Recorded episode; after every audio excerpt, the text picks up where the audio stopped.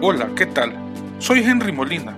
Crecí en una familia en la que habían miembros de diferentes iglesias. Siempre pensé que no importaba a la iglesia que vayamos, lo importante es amar a Jesús y ser buenas personas. Cuando crecí y movido por la duda ante los comentarios de mi papá, me interesé por conocer mi fe católica. Descubrí que esta forma de pensar no es correcta. Sé que como yo, hay muchos que piensan esto si estás dispuesto a formarte, quiero compartir contigo lo que descubrí. Hola, ¿qué tal? Deseo que la paz del Señor esté con cada uno de ustedes. Les saluda su hermano y amigo Henry William Molina Valiente y quiero invitarlos a que nos pongamos en la presencia del Señor diciendo, en el nombre del Padre, del Hijo y del Espíritu Santo. Amén. Ven Espíritu Santo, Llena los corazones de tus fieles, enciende en ellos el fuego de tu amor. Envía, Señor, tu Espíritu y nos darás una nueva vida, y renovarás la faz de la tierra.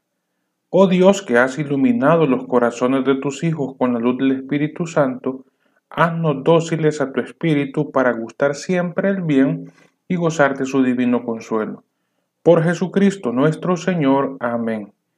Madre María Inmaculada, San José, mi Padre y Señor, Ángel de mi guarda, intercedan por mí.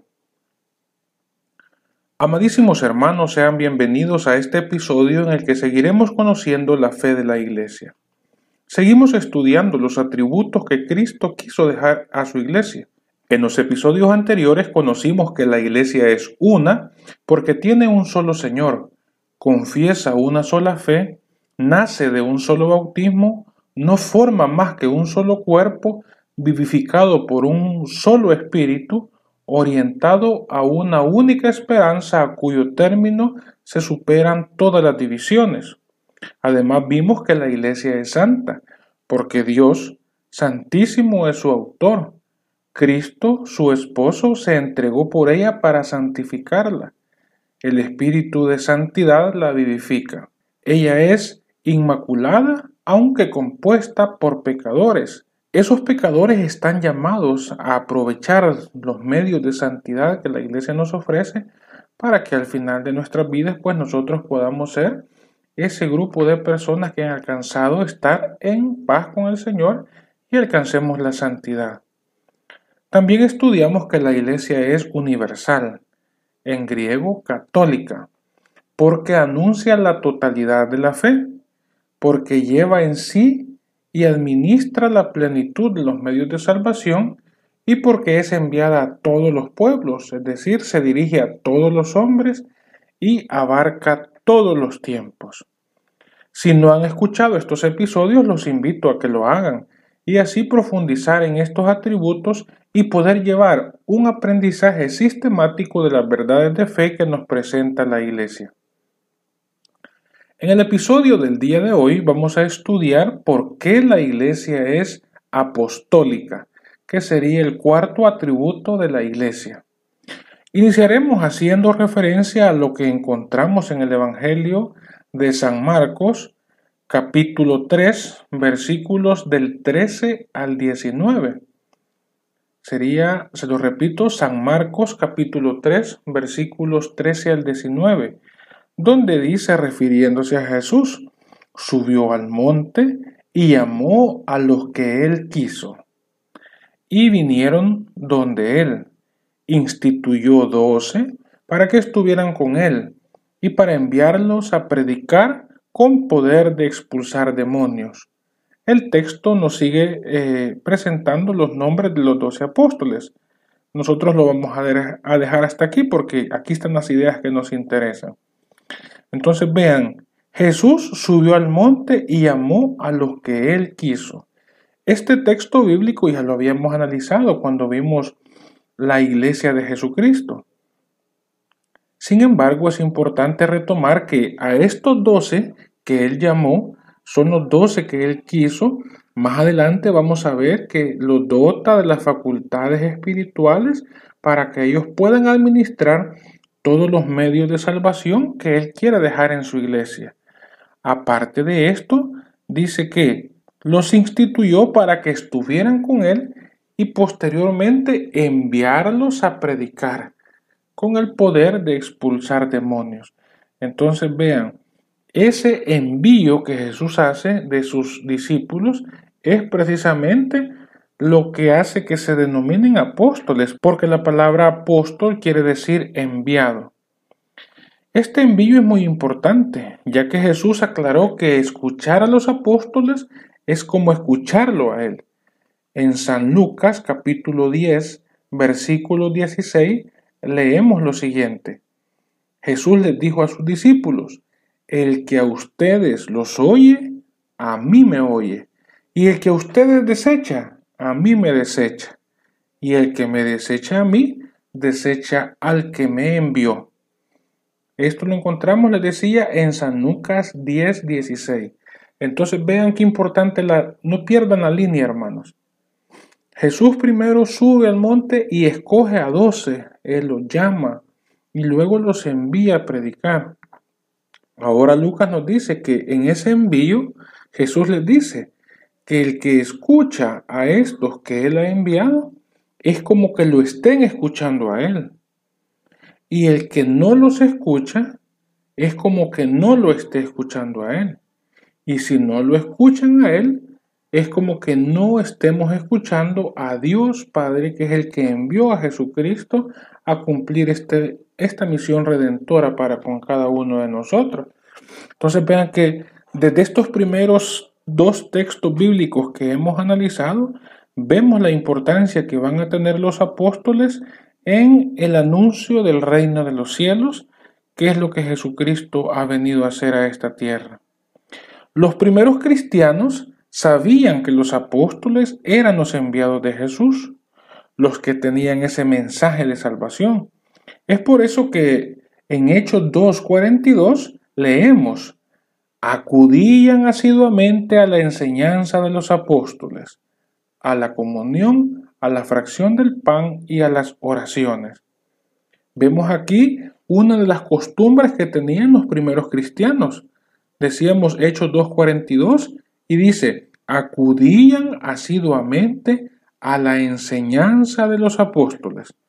Vemos pues que el pueblo cristiano sabía que los enviados de Jesús eran los apóstoles y que por lo tanto ellos tenían que poner atención a lo que los apóstoles les enseñaran, ya que ellos habían pasado con Jesús durante todo el tiempo que Jesús estuvo aquí en la tierra haciendo esa obra redentora con cada uno de nosotros.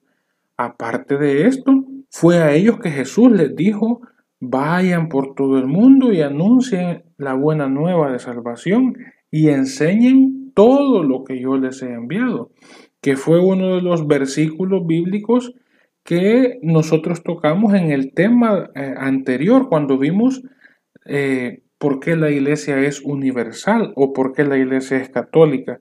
Entonces, conscientes de esta idea, los primeros cristianos, nos dicen los hechos de los apóstoles, acudían asiduamente. Es decir, no se quedaban solo con un mensaje, sino que ellos iban día a día, día a día. De hecho, más adelante los hechos nos dicen que esto lo hacían diariamente. Entonces, ¿por qué lo hacían? Porque reconocían en el mensaje de los apóstoles ese mensaje directo de Jesucristo. Veamos ahora un texto en el que Pablo escribe a los efesios que deben poner su fe en el cimiento apostólico y no en otras ideas.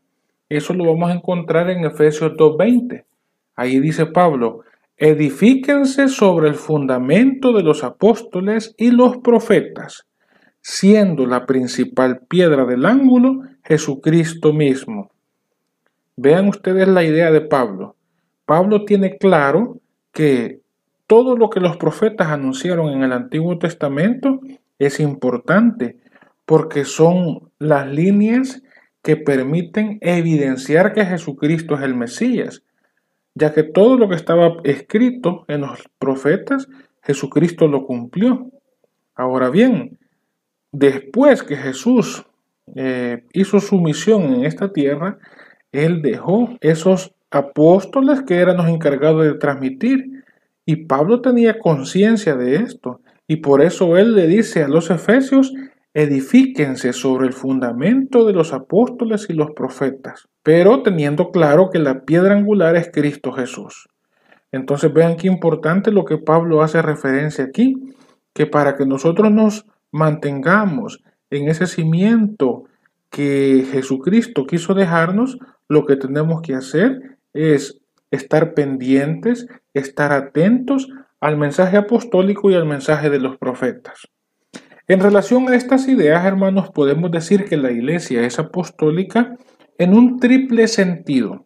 En un primer lugar, es apostólica porque está edificada sobre los apóstoles, tal y como Pablo lo dijo en Efesios 2.20. La otra, eh, el otro sentido por el que la iglesia es apostólica es porque guarda y transmite todas las enseñanzas de los apóstoles con la guía del Espíritu Santo. Y en tercer lugar, porque hasta el día de hoy sigue siendo enseñada por los apóstoles y será así hasta la vuelta de Cristo. Hablemos un poco con respecto a que la Iglesia de Jesús guarda y transmite todas las enseñanzas de los apóstoles con la guía del Espíritu Santo. Vamos a ver nuevamente ese texto bíblico que hace referencia a la universalidad de la Iglesia, pero nos vamos a centrar en el aspecto de la enseñanza. Veamos Mateo 28, versículos del 18 al 20. Esta es una cita bíblica que la hemos venido estudiando desde el primer tema donde empezamos a hablar de la iglesia de Jesús, porque aquí está concentrado esa visión que Jesús tiene de su pueblo. Decimos Mateo 28 del 18 al 20. Dice así, Jesús se acercó a ellos y les habló así. Me ha sido dado todo poder en el cielo y en la tierra. Id pues y haced discípulos a todas las gentes, bautizándolas en el nombre del Padre y del Hijo y del Espíritu Santo, y enseñándoles a guardar todo lo que yo les he mandado. He aquí que yo estoy con ustedes todos los días hasta el fin del mundo. Entonces, hermanos, vemos aquí cuando Jesús le dice que hay que enseñar o que los apóstoles tienen que transmitir todo lo que Él les ha mandado. Entonces, en vista a esta orden de Jesús, es que los apóstoles empiezan a transmitir todo lo que Jesús les enseñó, todo lo que Jesús les mandó. Y eso es lo que ha llegado hasta el día de ahora. ¿Por qué? ¿Por qué tenemos nosotros la garantía de que ese mensaje no ha sido cambiado? Porque Jesús dice en este mismo texto bíblico, yo estoy con ustedes todos los días hasta el fin del mundo. Entonces, aquí es importante, hermanos, que nosotros seamos capaces de analizar que cuando nosotros estemos buscando la iglesia que Jesús fundó en sus apóstoles, lo que nosotros tenemos que ver es que sea la iglesia que tenga la verdad completa, no medias verdades o cosas que sí, pero cosas que no, sino que la verdad completa. Porque solo con la verdad completa nosotros vamos a ser capaces de que estamos en esa iglesia que está enseñando todo lo que Jesús mandó. Ahora bien, siendo realistas, es importante hacernos la siguiente pregunta. Jesús eligió a doce, pongan atención, Jesús eligió a doce, es cierto, habían más discípulos, pero él eligió a doce que eran sus íntimos, digamos. Y a estos doce les dijo él, vayan por todo el mundo y anuncien la buena nueva. Ahora bien, la pregunta cuál es, ¿se puede llegar a todo el mundo solo con doce apóstoles? ¿Qué piensan ustedes? Yo personalmente digo que no, ¿verdad? Imagínense, ¿se puede alcanzar ese deseo de Jesús de ir a todo el mundo solo con doce apóstoles? Me llama bastante la atención lo que dice el numeral 861 del Catecismo de la Iglesia. Ahí se nos explica. Para que continuase después de su muerte la misión a ellos confiada, los apóstoles encargaron mediante una especie de testamento a sus colaboradores más inmediatos que terminaran y consolidaran la obra que ellos empezaron. Les encomendaron que cuidaran de todo el rebaño en el que el Espíritu Santo les había puesto para ser los pastores de la iglesia de Dios. Entonces, ¿qué hicieron los apóstoles? Bueno, empezaron a nombrar a algunos ayudantes. Por tanto, de esta manera, algunos varones y luego dispusieron que después de su muerte, otros hombres probados, es decir, hombres de virtud, le sucedieran en el ministerio. Como un primer ejemplo de esta sucesión que los apóstoles hicieron, conscientes de la necesidad de mantener el grupo fundado por Jesús, lo podemos ver en la selección de Matías, la cual la hicieron para que ocupara el lugar que dejó Judas. Eso lo encontramos en Hechos 1, en los versículos que van del 15 al 26. Se lo repito, Hechos 1, versículos 15 y 26. Y allí nos cuenta la historia de cómo eligieron a Matías. Vamos a leerla, hermanos. Dice, uno de aquellos días, Pedro se puso en pie en medio de los hermanos. El número de los reunidos era de unos 120. Y le dijo, Hermanos, era preciso que se cumpliera la escritura en la que el Espíritu Santo por boca de David había hablado ya acerca de Judas, el que fue guía de los que prendieron a Jesús, porque él era uno de los nuestros y, obtuvo un puesto en este ministerio. Este pues compró un campo con el precio de su iniquidad y cayendo de cabeza se reventó por medio y se derramaron todas sus entrañas. Y esto fue conocido por todos los habitantes de Jerusalén, de forma que el campo se llama en su lengua Es decir, campo de sangre. Pues en el libro de los Salmos está escrito, quede su majada desierta y no haya quien habite en ella. Y también que otro reciba su cargo.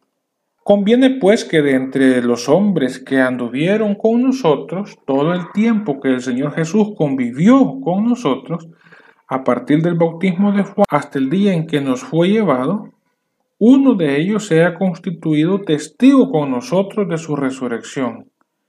Presentaron a dos, a José llamado Barsabás, por sobrenombre justo, y a Matías.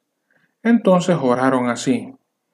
Tú, Señor, que conoces los corazones de todos, muéstranos a cuál de estos dos has elegido para ocupar en el ministerio del apostolado el puesto que Judas desertó para irse a donde le correspondía. Echaron suertes y las suertes cayó sobre Matías, que fue agregado al número de los doce apóstoles. Vemos pues aquí cómo los apóstoles, conscientes de que solo con los once que habían quedado después de la muerte de Judas, no era suficiente para alcanzar eh, esa misión que Jesús les había encomendado, entonces eh, aquí Pedro pues propone buscar un sustituto para Judas y el elegido fue Matías. Las Sagradas Escrituras nos dejan ver cómo desde los primeros años, en la medida que fue creciendo, la Iglesia tuvo la necesidad de definir una jerarquía.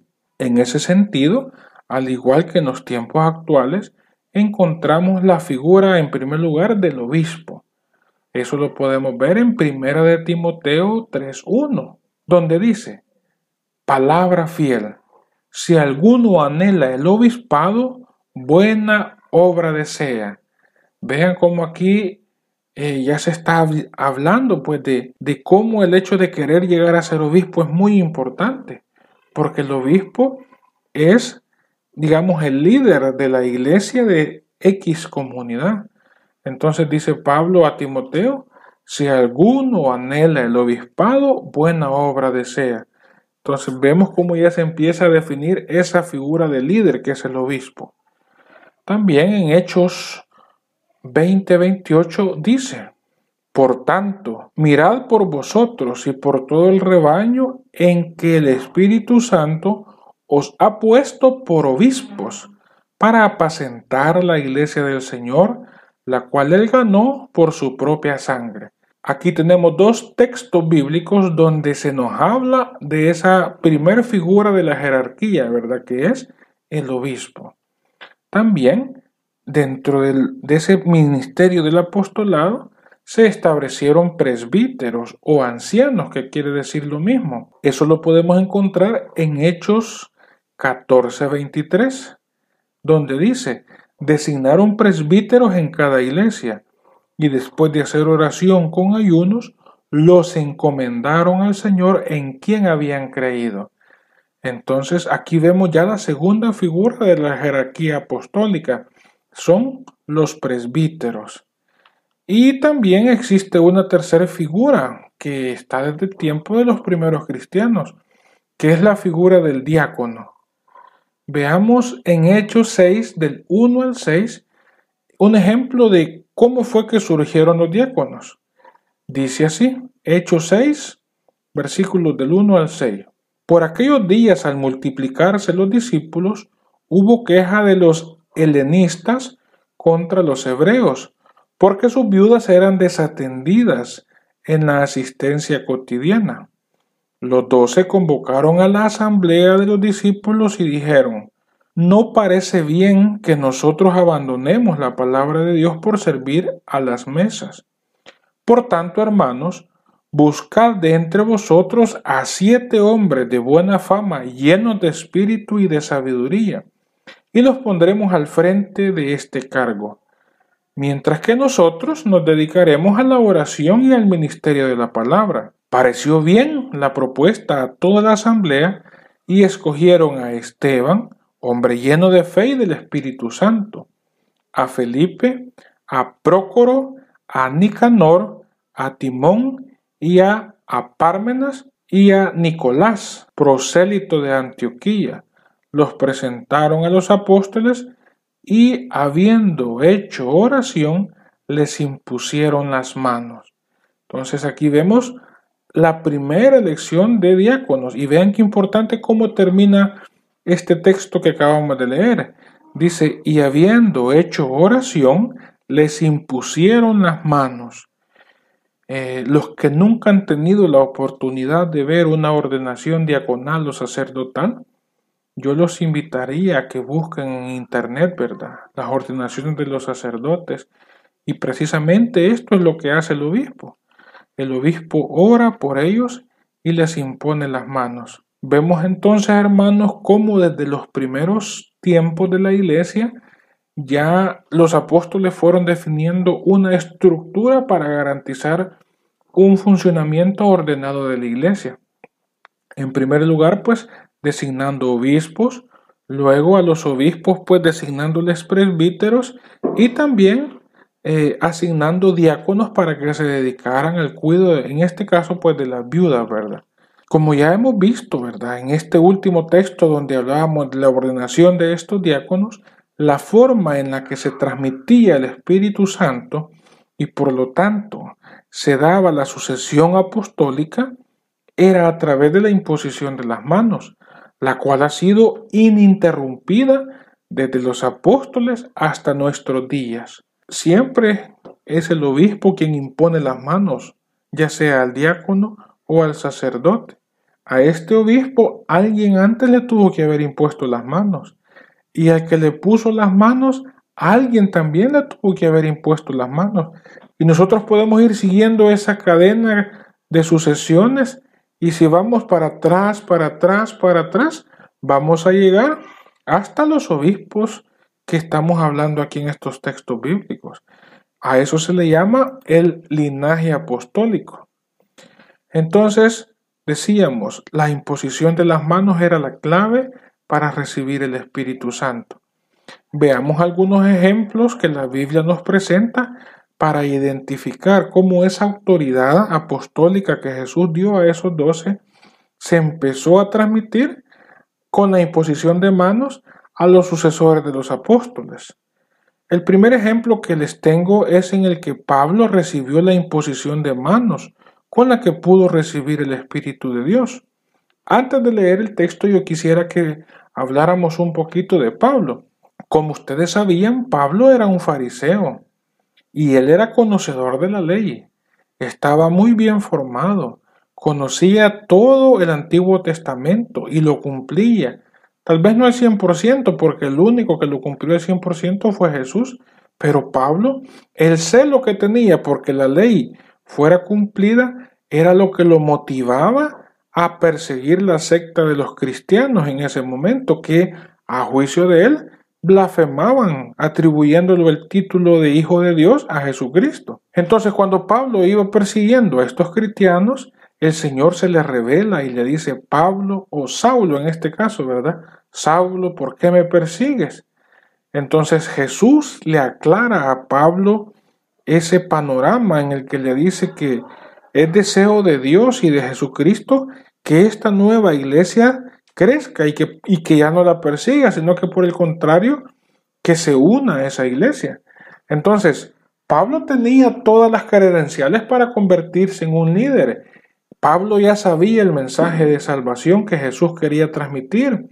Pablo ya estaba consciente que ya no tenía que perseguir a los cristianos, sino empezar a evangelizarlos y evangelizar a las demás ciudades con este mensaje que ya Jesús le había revelado a él. Pero vean que Pablo no dijo, bueno, como yo ya sé, voy a empezar a predicar por mi cuenta, sino que lo que Pablo hizo lo vamos a leer en Hechos 13, versículos del 1 al 3. Dice así, había en la iglesia fundada en Antioquía profetas y maestros, Bernabé, Simeón llamado Níger, Lucio el Sirinense, Manahén, hermano de leche del tetrarca Herodes, y Saulo Mientras estaban celebrando el culto del Señor y ayunando, dijo el Espíritu Santo, sepárenme ya a Bernabé y a Saulo para la obra a la que los he llamado. Entonces, después de haber ayunado y orado, les impusieron las manos y los enviaron. Entonces vean qué importante aquí se cumple lo que estamos hablando.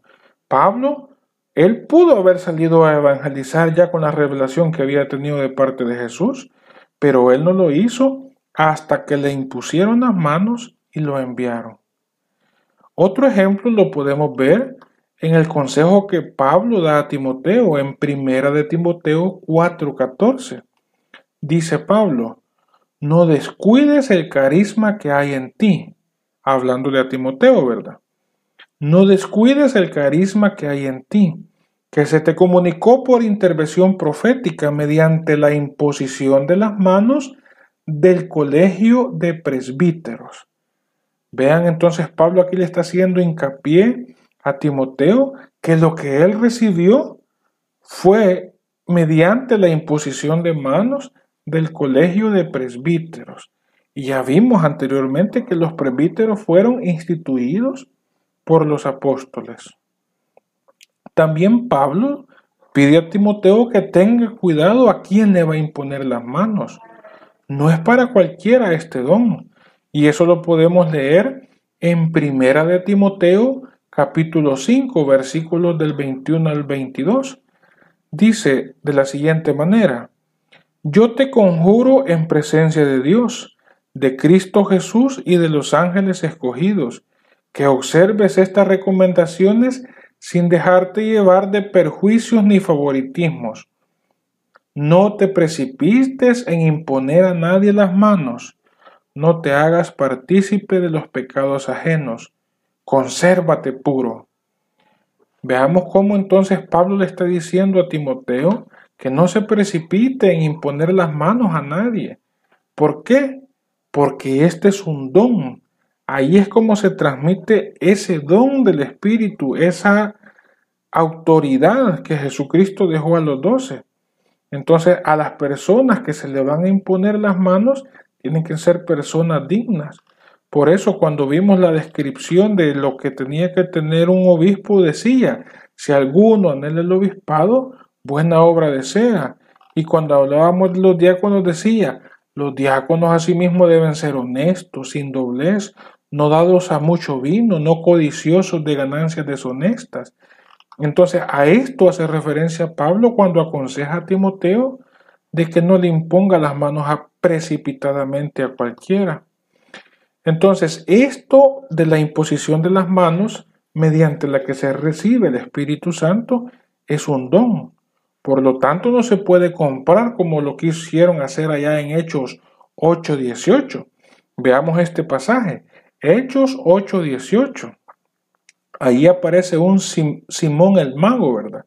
Que dice, al ver Simón que mediante la imposición de las manos de los apóstoles se daba el Espíritu, les ofreció dinero diciendo, denme a mí también este poder para que reciba el Espíritu Santo aquel a quien yo imponga las manos. Pedro le contestó, vaya tu dinero a la perdición y tú con él, pues has pensado que el don de Dios se compra con dinero. Vemos entonces aquí, hermanos, cómo Simón quería comprar ese don del Espíritu Santo mediante la imposición de las manos y él quería después andar imponiendo manos. Y Pedro lo regaña y le dice que su dinero y tu petición vayan a la perdición. Entonces, es a través de la imposición de manos desde los apóstoles hasta la actualidad como se ha transmitido esa autoridad. Veamos ahora un punto adicional a esta autoridad que se da mediante la sucesión apostólica. Puntualmente nos referido a la autoridad en base a la jerarquía apostólica. Luego que la iglesia fuera fundada y que se comenzara a predicar la palabra, llega un momento en el que comienzan las discusiones entre los cristianos. Podemos ver este ejemplo en el capítulo 15 de los Hechos de los Apóstoles, en la que se nos narra la discusión relativa a la ley de Moisés y se denota cómo para resolverlo respetaron la jerarquía que desde ese momento ya existía en la iglesia. ¿Cuál era el problema? Bueno, el problema era que los judíos que se habían convertido al catolicismo querían que las personas que no eran judías y que aceptaban ser cristianos, antes de ser bautizados, tenían que circuncidarse. Es decir, que primero pasaran por la circuncisión del pueblo de Israel o por la antigua alianza y después que fueran admitidos como cristianos. Y Pablo les decía que no. Entonces se armó un escándalo tremendo. Y lo que hicieron fue que buscaron a los apóstoles. Pablo les dice, miren, esto ya no lo podemos resolver nosotros. Vamos y vayamos a consultarle a, a, Pedro y a los demás apóstoles en Jerusalén a ver qué nos dicen.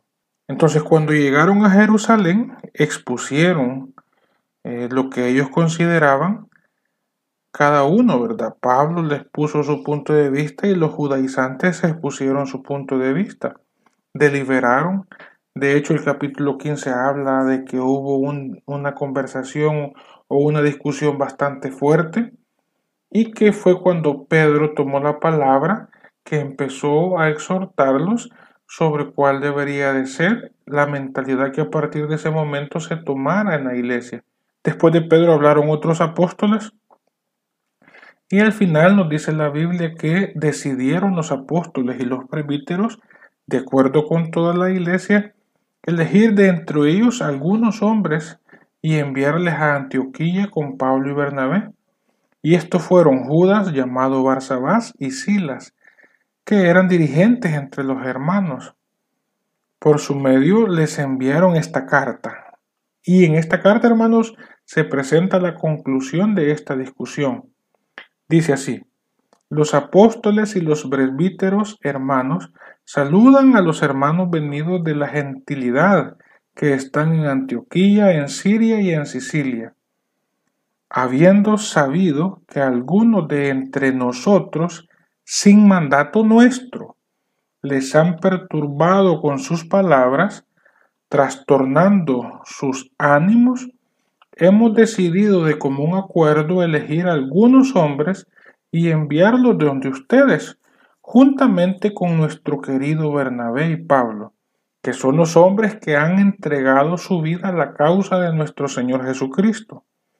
Enviamos pues a Judas y Silas, quienes les expresarán esto mismo de viva voz, que hemos decidido el Espíritu Santo y nosotros no imponerles más carga que estas indispensables. Absténganse de los sacrificios a los ídolos, de la sangre de los animales estrangulados y de la impureza. Harán bien en abstenerse de estas cosas. Adiós. Por lo tanto, hermanos, con esta decisión, eh, los apóstoles en Jerusalén junto a los presbíteros tomaban un consenso y definían que para poder ser cristiano ya no iba a ser necesario circuncidarse. Ahora bien, ¿esta decisión quedó solo allí? No. Esta decisión los apóstoles la enviaron para que todas las iglesias la conocieran. Vean lo que dice luego en Hechos 16, versículos del 4 al 5. Dice así, conforme iban pasando por las ciudades, les iban entregando para que las observasen las decisiones tomadas por los apóstoles y los presbíteros en Jerusalén. Las iglesias, pues, se afianzaban en la fe y crecían en número de día en día. Vean cómo respetar las decisiones tomadas por los apóstoles en Jerusalén, dice la misma palabra de Dios, que permitía que las demás iglesias se fueran afianzando en la fe. También me llama la atención cómo esos acuerdos que han sido tomados en ese primer concilio de Jerusalén eh, son enviados a las comunidades mediante carta, lo cual sigue sucediendo en nuestros días. Hemos tenido concilios, hemos tenido sínodos donde los obispos se han reunido en la actualidad y de esos sínodos han surgido documentos. Hace poco tuvimos el sínodo de las familias, el sínodo de las Amazonías y otros que han habido en estos últimos años y de los cuales han salido documentos donde nos dan a conocer a todos los laicos de todo el mundo cuáles son las disposiciones que el Espíritu Santo junto con el Papa y los obispos han logrado consensuar con respecto a estos temas. Entonces vemos cómo esta forma de trabajar ha venido pues desde los primeros cristianos hasta nuestros días. En el discurso de despedida de Pablo también podemos ver un dato muy importante. Es el discurso que Pablo hace en Mileto. Y este lo encontramos en Hechos 20, versículos del 28 al 31. En él podemos observar que Cristo sí tiene un rebaño en el que el Espíritu Santo los ha puesto. No que ellos mismos se nombraron apóstoles o pastores, sino que ha sido el Espíritu Santo. Las palabras de Pablo son las siguientes. Dice así, tengan cuidado de ustedes y de toda la grey, en medio de la cual los ha puesto el Espíritu Santo como vigilantes para pastorear la iglesia de Dios, que Él se ha adquirido con la sangre de su propio Hijo. Yo sé que después de mi partida se introducirán entre ustedes lobos crueles que no perdonarán el rebaño, y también que de entre ustedes mismos se levantarán hombres que hablarán cosas perversas para arrastrar a los discípulos detrás de sí. Por tanto, vigilen y cuídense, que durante tres años no he cesado de amonestarlos día y noche con lágrimas a cada uno de ustedes. Entonces vemos cómo Pablo les está diciendo ya a sus discípulos, ¿verdad? Que tengan cuidado, ¿verdad? Que en esta, eh, en este rebaño, pues en el pueblo de Dios, van a salir unos, ¿verdad? Que son como lobos en medio de ovejas queriendo destruir a la iglesia. En resumen, hermanos, podemos decir que la iglesia es apostólica porque está edificada sobre el sólido cimiento de los doce apóstoles del Cordero. Es indestructible ya que se mantiene infalible en la verdad. Esto no por el mérito de los hombres, sino por la asistencia del Espíritu Santo. También porque Cristo la gobierna por medio de Pedro y de los demás apóstoles, presentes en sus sucesores, el Papa y el Colegio de los Obispos actualmente. Vimos cómo desde el inicio, pues, cuando Judas faltó, los apóstoles se reunieron para elegir ese sustituto y que poco a poco, en la medida que la iglesia fue creciendo, estos apóstoles fueron eh, delegando la responsabilidad de obispos, de presbíteros y de diáconos a nuevos personajes de la historia en cada una de estas iglesias, cuidando por supuesto que fueran hombres de bien, hombres de virtud probada, cristianos comprometidos. Entonces, y en estos también fue delegada esa autoridad. Y que hasta el día de hoy eso, gracias al linaje apostólico que se da mediante la imposición de, de las manos, ha llegado hasta nuestros días. Bien hermanos, quiero agradecerles por haber dedicado este tiempo para conocer el atributo de la apostolicidad de la iglesia. Ya vimos en estas últimas sesiones que Jesús tiene una iglesia y que esta iglesia tiene cuatro atributos que son muy importantes. En primer lugar, es una iglesia, es santa, es católica y es apostólica. Y como ya estudiamos, son verdades que se pueden evidenciar en la tradición, las podemos evidenciar en la historia universal de la humanidad y también hemos visto que las podemos evidenciar en las sagradas escrituras. Los invito a que se suscriban a este podcast y lo compartan. Sé que no se arrepentirán, por el contrario les garantizo que si hacen este estudio de corazón, su fe crecerá su vida será transformada y se convertirán en nuevos viñadores para la abundante mies en la que hay que trabajar para engrandecer el reino de Dios. Me quiero despedir agradeciendo a Dios Omnipotente por todos los beneficios que nos ha dispensado. A Él que vive y reina por los siglos de los siglos. Amén.